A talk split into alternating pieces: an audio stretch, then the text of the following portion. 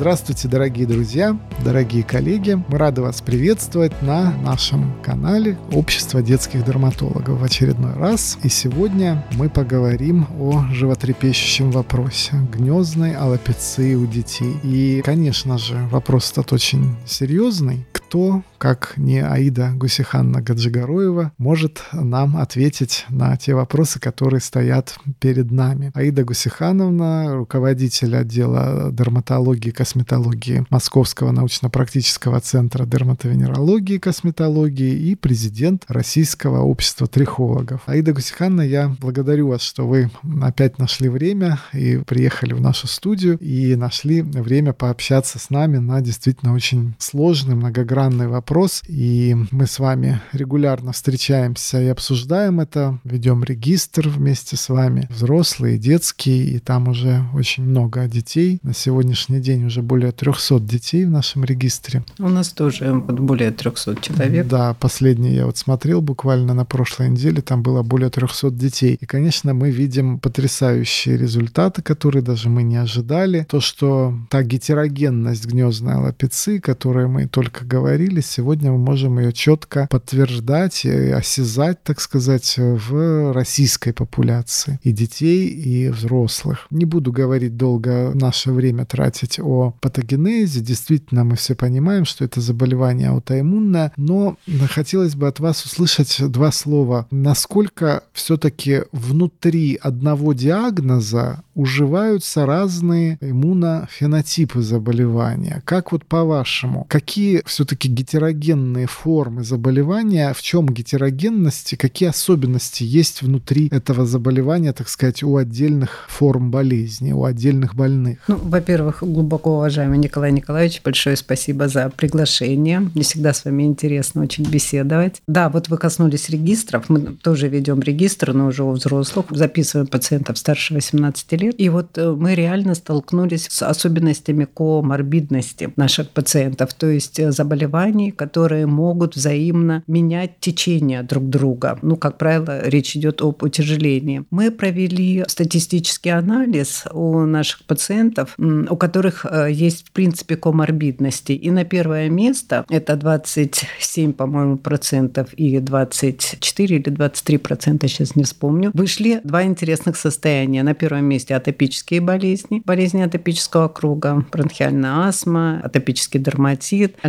аллергический ринит. И на втором месте чуть меньшее количество – это болезни аутоиммунного характера. Ну, в первую очередь, аутоиммунный тиреоидит, меньше сахарного диабета, псориаз сюда же. Их прям вот реально много, этих пациентов. С аутоиммунными болезнями мы не проводили статистики, а вот с атопическими болезнями мы провели. И что мы получили? Пациенты, у которых есть коморбидность по одной из атопий или несколько там атопий, может быть, как правило, это взрослая популяции, это не дети. У детей, возможно, там будет как-то по-другому. Они имели большее количество эпизодов по гнездной аллопеции, и, как правило, площадь потери волос в конкретном эпизоде... с аутоиммунными? Нет, с атопическими. С атопическими. С, атопическими. с аутоиммунными мы не смотрели. А, и у них площадь потери волос была больше, чем у пациентов без коморбидных состояний. Меня интересовал, честно говоря, в первую очередь другой аспект. Не является ли коморбидность с атопическими болезнями причиной более раннего проявления гнездной аллопеции. Вот у взрослых мы это не выявили. Я грешу, если можно сказать так, ну то есть статистика еще прямо, это ну вот нет, не выявили. Но я грешу на то, что взрослые вполне возможно и не помнят тех, может быть, краткосрочных в течение, ну совсем там младенческих лет а, состояний, которые вот мы сейчас относим к атопии. И я подозреваю, что вот в вашем, например, регистре могут быть немножко другие данные. Но у взрослых вот то, что мы видим.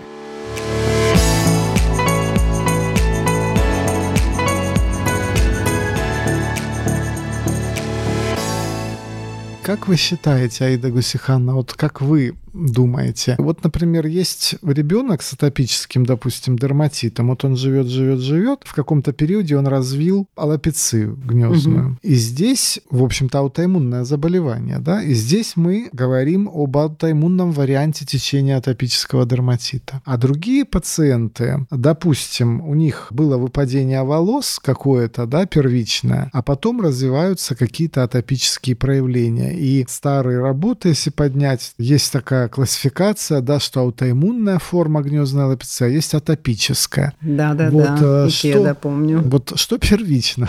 Яйцо Вы или знаете, курица в атопических э, формах аллопеции, либо вариант течения Скорее атопического всего, дерматита? здесь э, имеет место перекрестный путь, вот потому что я тоже много статей на эту тему читала. Во-первых, их немного. Да. Давайте, да. да. Этих статей немного. И ну, предполагают, что есть какие-то общие пути, поскольку, ну, когда это стало интересовать специалистов, именно когда препараты для лечения атопического дерматита, вот эти малые молекулы вдруг давали положительный эффект при случае сочетания этой патологии с гнездной аллопецией, но здесь тоже была э, дифференцировка в зависимости от того, какой этот эндогенный или экзогенный тип атопического дерматита. То есть у нас две, по сути, патологии, которые опосредуются разными Т-лимфоцитами. Лимфоцитами второго типа при э, гнездной аллопеции и лимфоцитами первого типа при атопическом дерматите. Первое уже у взрослых. В раннем детстве Т2 превалирует тоже. А, вот так вот. Да, Видите, при атопическом. Как? Хотя и там, и там присутствует, а Т1 уже э, путь возникает, когда есть уже прям хронизация атопического дерматита. И вот здесь тоже вот этот момент вы правильно очень подняли, то, что действительно в раннем детстве как раз-таки поэтому и гнездная лапиция и часто встречается в детском возрасте. А Интересно. вот мне знаете, что интересно еще? А,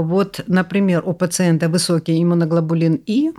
а клинических проявлений атопии нет, но при этом есть гнездная лапиция. Вот чем правильнее его лечить будет? Нам брать блокаторы интерлейкина 17 там или что у нас играет основную роль при атопии? Нет, амализумаб, антигея-терапию мы проводим. Но здесь действительно очень важный момент, потому что раньше считали, что это какое-то фоновое повышение иммуноглобулинов Е. Теперь считается, что нет. Это аутосенсибилизация, которая им именно отводится, и она существует в раннем детском возрасте, и высокий титр ИГЕ или ИГИ э, по-английски, так сказать. Вот, тогда мы э, говорим о формировании сенсибилизации к аутоаллергенам, которая, собственно, реализуется за счет иммуноглобулинов Е. И а эти аутоаллергены, они, как правило, собственно, и более опасны в аспекте того, что ну, вот внешний аллерген там цветет, какая-то mm-hmm. трава, да, пыльца там месяц была, и все, этот аллерген ушел. А аутоаллергены, они никуда не ушли, они существуют внутри организма. Это такие различные белковые субстанции, которые, собственно, существуют в раннем детском возрасте, и вот высокий титр ИГЕ, он, конечно, присущ многим вот аутоиммунным формам течения болезни. Но здесь действительно мы с вами очень тонко должны понимать, здесь, знаете, можно так долго спорить, но действительно это, наверное, коморбидные в данной ситуации процессы, и это особая такая вот иммунофена генотип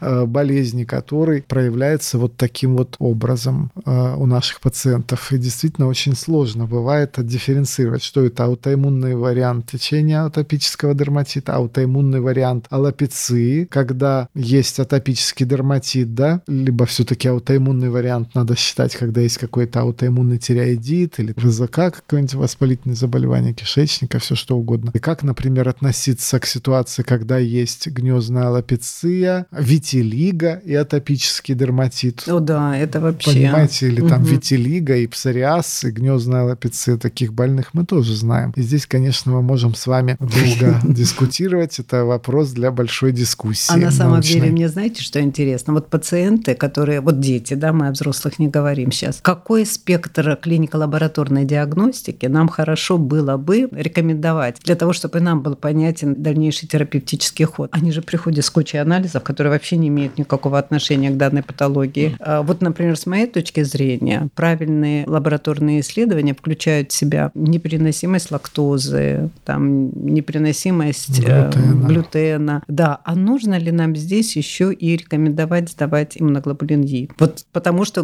родитель же может сказать, да, да, да, у нас там что-то когда-то было, но сейчас ничего нет, все чистенько быстренько. Ну, знаете, как-то это все равно. Мы же лечим не анализы, а лечим больного. Я всегда студентам своим говорю. Мы, если видим атопию и высокие ГЕ, да, это для нас угу. информация. А если мы видим изолированные ГЕ... Да, да, там 400, 500, э, просто к примеру. ЛПЦ только у пациента, то мы, в общем-то, наверное, ничего здесь и не сделаем. В плане терапевтической опции какой-то мы можем только сказать, что это прогностически, наверное, неблагоприятный показатель. Разве что вот это вот такое мое впечатление об этом.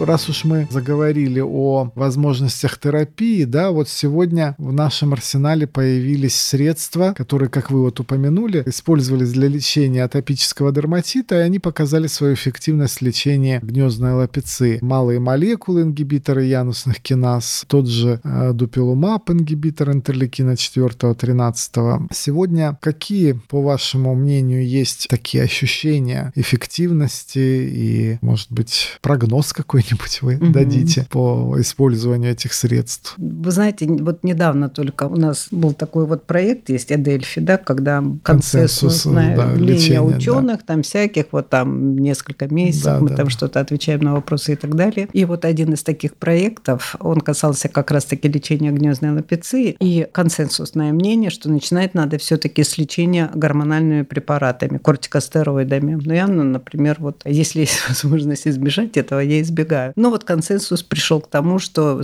первая линия терапии – это все-таки гормоны даже у детей. В, в инъекционная? Нет, наружно. Наружно. Инъекционные, как правило, они рекомендуют с 10-летнего возраста. Это внутрикожные, внутриочаговые угу.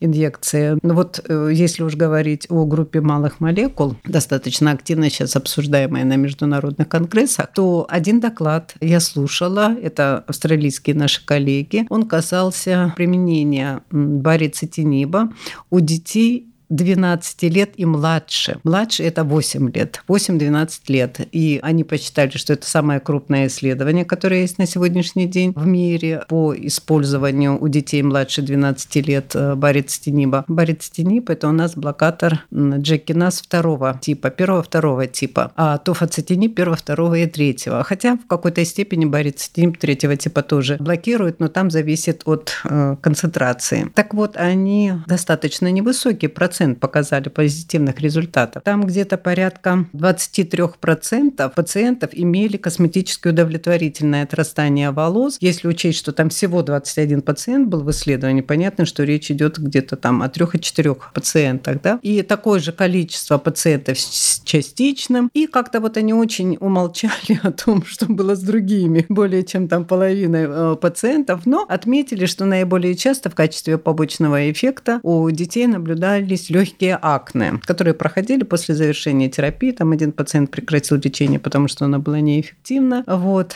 А, это в отношении барицетиниба у детей младше 12 лет. Вообще малые молекулы, и вы сами вот проводили клиническое исследование у вас, очень интересное, оно а, включало в себя возраст 12 лет да, и старше. В целом Еще мы используем, мы используем и барицетиниб, и тофацетиниб, оффлейбл, естественно, для лечения наших наших пациентов. Но я хочу сказать, что мое мнение, что все-таки барицетиниб работает слабее, чем тофацетиниб. И при вот таких тяжелых формах, наверное, все-таки лучше использовать препарат, который имеет больший спектр ингибирования янускиназ и более интенсивное их э, ингибирование. Да, я поясню нашим слушателям, почему Аида Гусихан э, о барицетинибе заговорила. Это первый и единственный на сегодняшний день ингибитор янусных киназ, который зарегистрирован в Европе Европе и в Америке по показанию гнездной лапицы. И поэтому вот отсылки к этому препарату. Но мое мнение, если вот интересно, действительно этот препарат действует хуже, потому что есть размывание, скажем так, эффекта его, он не селективный препарат. То есть он на несколько рецепторов действует. А все-таки по моим, так сказать, ощущениям и тем патогенетическим механизмам воздействия этого препарата при гнездной аллопеции мы должны в